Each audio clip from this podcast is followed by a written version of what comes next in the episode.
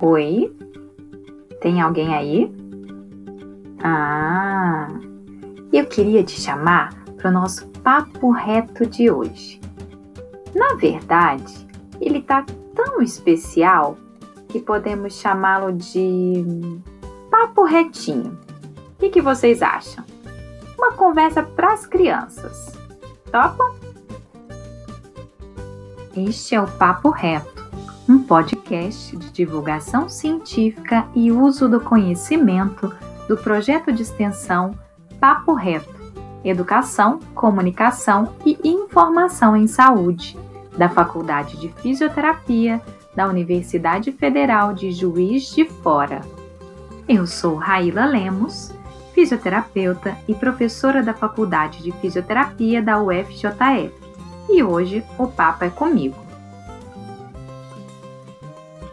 Sabe o que, que é? Ultimamente as coisas mudaram muito. Vocês sabem do que eu tô falando, né? Esse tal de coronavírus. Do nada tivemos que ficar em casa. As crianças pararam de ir na escola, de encontrar os coleguinhas e de fazer muitas coisas que a gente adora. Os adultos vêm tentando explicar do jeitinho deles, mas ainda é confuso o porquê de tudo isso, de tudo que está acontecendo. Aí, a equipe do Papo Reto teve uma ideia.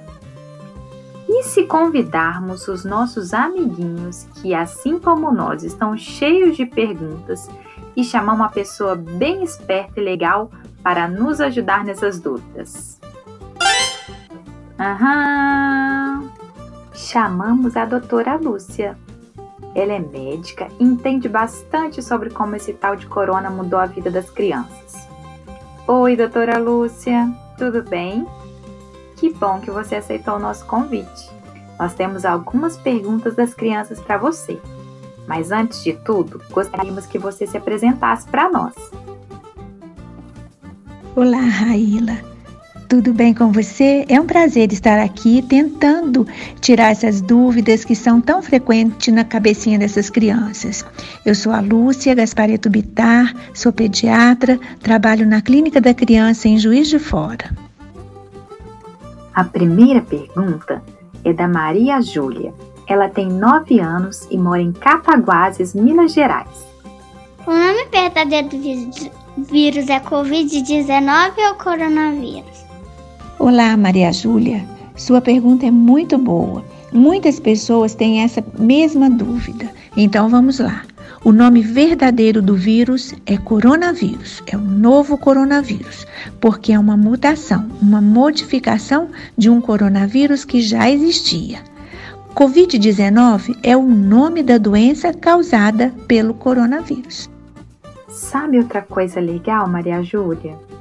Os vírus recebem o seu nome de acordo com o lugar em que eles aparecem, ou de acordo com o seu tipo, seu formato ou aparência que eles têm. Então, os cientistas conseguiram ver esse vírus com uma lente muito potente, que aumenta muito o tamanho dele, um microscópio. E eles viram que o coronavírus lembra uma coroa. Então, o corona vem de coroa a Maria Eduarda tem 12 anos e mandou sua pergunta de Ipatinga, Minas Gerais. Como surgiu o coronavírus? Boa, Maria Eduarda. O coronavírus já existe há muito tempo, mas agora o que aconteceu foi uma mutação, uma mudança na sua estrutura, fazendo com que ele ficasse mais agressivo. Por isso, ele se chama novo coronavírus. Isso aconteceu na China. A Ana Clara, de 5 anos e que mora em Cataguases, Minas Gerais, e a Maria Clara, de 10 anos, que mora em Viçosa, Minas Gerais, têm perguntas bem legais e bastante parecidas. Eu não sei por que o coronavírus veio pra cá, você me explica? Uma dúvida que eu tenho é como é que o coronavírus se espalha tão rápido? Tipo, como ele chegou em ele estava na China. Como é que ele chegou tão rápido na Itália? Essa é a minha dúvida. Ana Clara e a Maria Clara fizeram perguntas muito parecidas, por isso vou respondê-las aqui. O coronavírus se espalha muito facilmente entre as pessoas. Eles são eliminados quando falamos, tossimos ou espirramos. Isso é claro quando a pessoa está contaminada. Como existem muitas pessoas que viajam todos os dias pelo mundo afora, elas vão transmitindo a doença de uma pessoa para outra e também deixam o vírus no local por onde passaram. E ela se espalha por todo o mundo.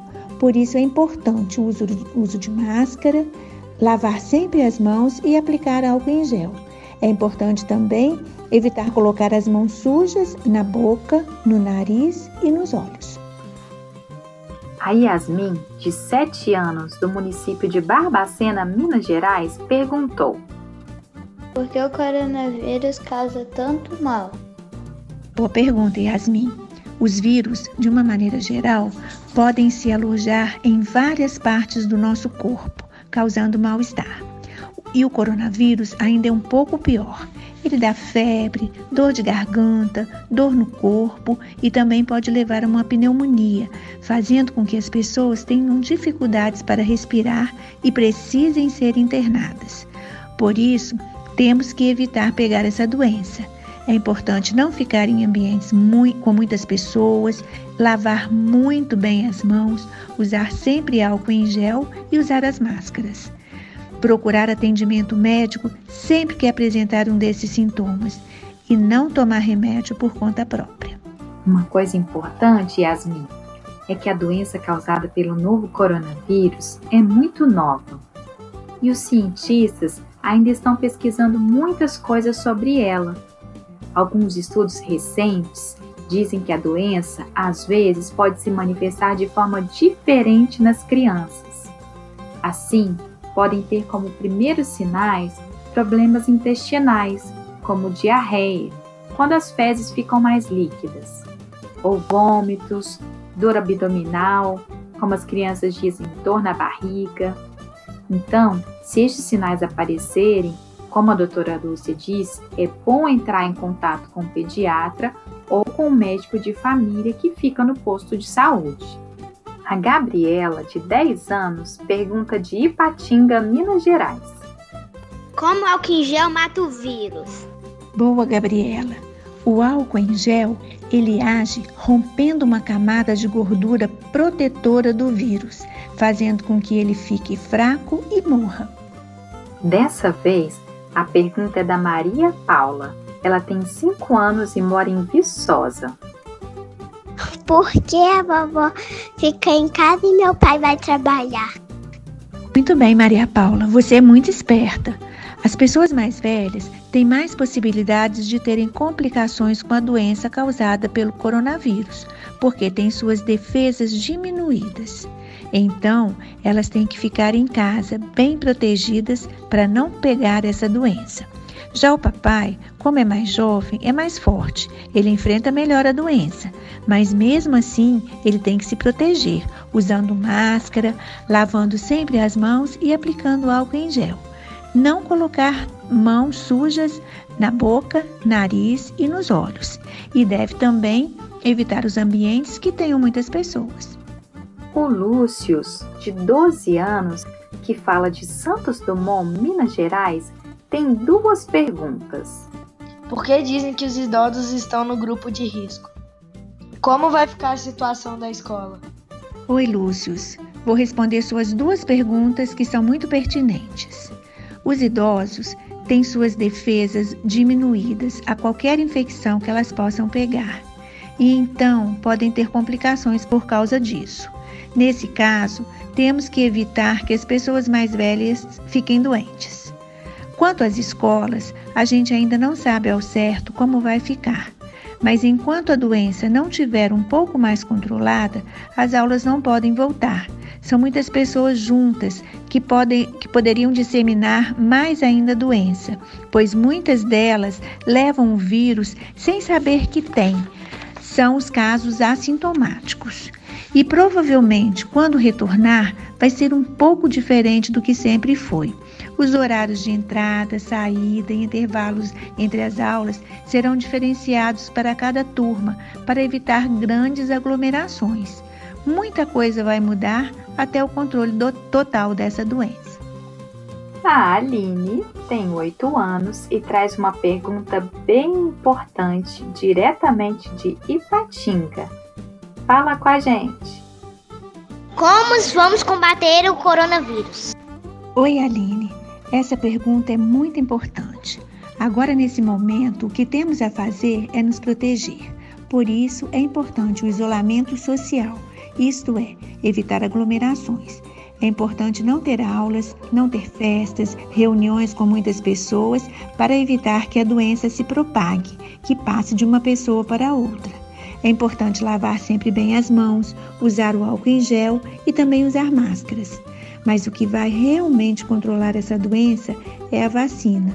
Mas já existem vários países trabalhando para desenvolver uma vacina eficaz e segura para nos proteger de forma prolongada. Mas isso demora um pouco ainda. Ai, tô até me sentindo mais entendida no assunto, viu? Agora eu me sinto um pouco mais preparada para enfrentar esse coronavírus. Muito obrigada, crianças! E sabe o que, eu percebi? Que se lutarmos juntos, mesmo que cada um na sua casa, nós vamos derrotar ele. Vocês não acham? Então vamos combinar assim. Cada um fica bem forte dentro de casa e logo, logo, depois que tudo isso passar, nós vamos dar o melhor abraço do mundo. Vai valer a pena, não vai? Gente, eu adorei o nosso papo de hoje. Obrigada pela companhia, pessoal. E um agradecimento especial à doutora Lúcia, aos nossos amiguinhos que participaram enviando as suas perguntas e também aos seus cuidadores por autorizarem a divulgação das falas dos seus filhos. Agora, fala para a mamãe, para o papai ou para quem cuida de você que qualquer dúvida que você tiver é só mandar para a gente aqui. O nosso e-mail é paporreto.ufjf.gmail.com e pode procurar a gente também nas redes sociais. O nosso nome é Papo Reto FJF. Nós vamos escrever direitinho as informações das nossas redes na legenda deste podcast, tá bom? Um grande beijo e até o próximo Papo Retinho. Este foi o Papo Reto de hoje. O episódio teve participação da pediatra Lúcia Helena Gaspareto Bitar e de crianças de várias cidades de Minas. Roteiro de Lavínia Cury e Raíla Lemos. Edição de Lavínia Cury. Equipe do Papo Reto, André William, Bia Bicalho, Bruna Lopes, Lavínia Cury, Milene Santos e Raíla Lemos.